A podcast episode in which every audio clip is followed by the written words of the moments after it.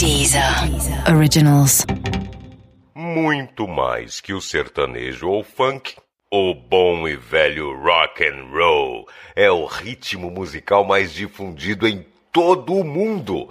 Você deve conhecer bastante a sua história, mas sabe como ele surgiu?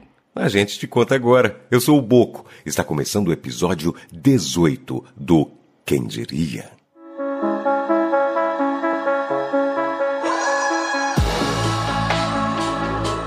O Quem Diria é um podcast para os curiosos. Aqui a gente vai contar para você alguns dos fatos mais inusitados, estranhos e surpreendentes do mundo.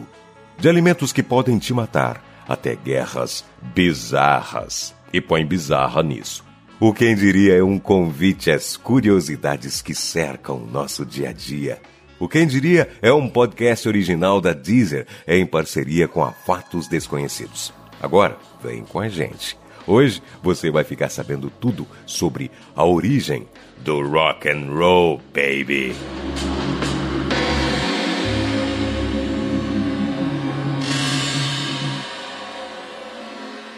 Alguns dizem que o rock and roll é o supra-sumo da música, o maior estilo já inventado, a estrelinha da árvore de Natal da música. E eu concordo. Nós definitivamente não estamos aqui para decidir isso. Não é? Gosto é gosto. Mas vamos dar o sabor de conhecer a história do nascimento desse ritmo para os mais curiosos.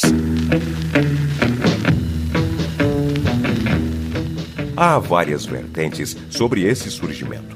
Alguns atribuem o nascimento do rock a certas músicas e certas pessoas e até a certos instrumentos. Mas, numa espécie de acordo entre cavalheiros, ficou decidido para todos os casos que esse tipo musical surgiu no ano de 1948.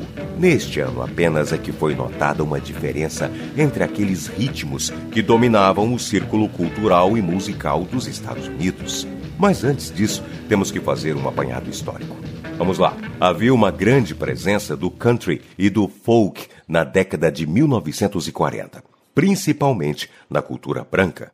Mas ali, comendo pelas beiradas, na comunidade negra, crescia a presença do RB ou Rhythm and Blues, uma versão mais dançante, mais alegre do melancólico blues, que era outro ritmo dominante na época. O R&B, Rhythm Blues, havia se desenvolvido para que artistas negros demonstrassem seus talentos vocais.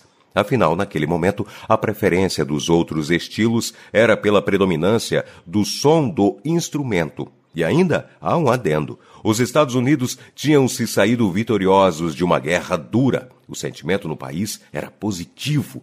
Tudo isso era demonstrado na música recém-surgida.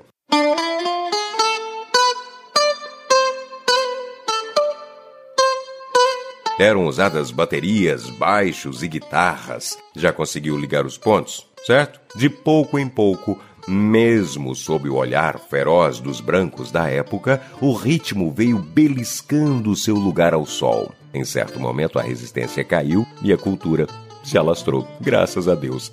O clima era de alegria na época e essa mistura de sentimentos proporcionou a criação de uma vertente ainda mais agitada do rhythm and blues. Assim surgia o rock.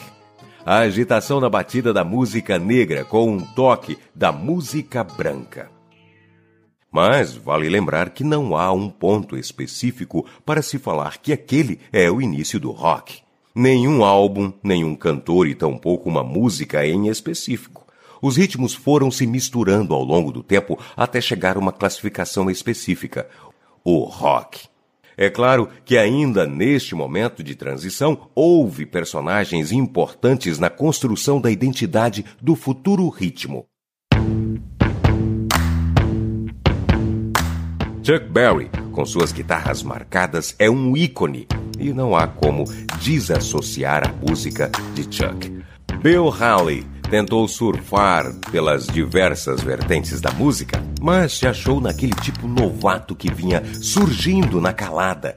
A ele é acreditada uma das primeiras canções do tipo. a música Rock Around the Clock. E não existe maneira de falar do rock sem citá-lo. O maior ícone, o muso dos quadris de mola. Ele mesmo, Elvis Presley. O ex-caminhoneiro participou de diversas competições musicais durante a década de 1940. Exercitava seu vozeirão na igreja.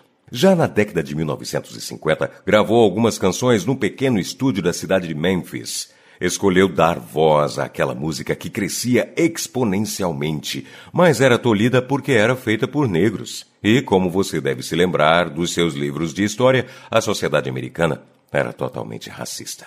Elvis era a cara perfeita para ilustrar aquele ritmo dançante e tudo ajudava: sua voz, seu carisma e sua pelvis carregada de malemolência.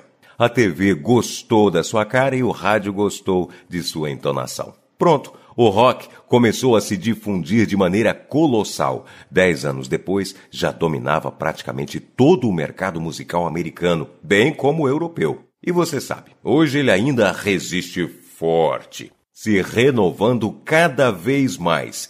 Responde a gente então. Você é fã do estilo?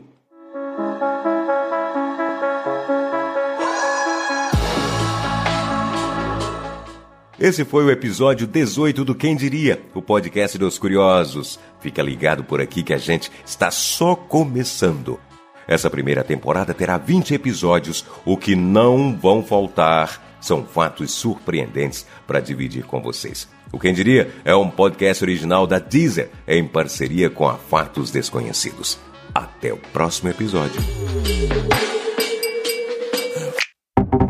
Deezer. Deezer. Originals.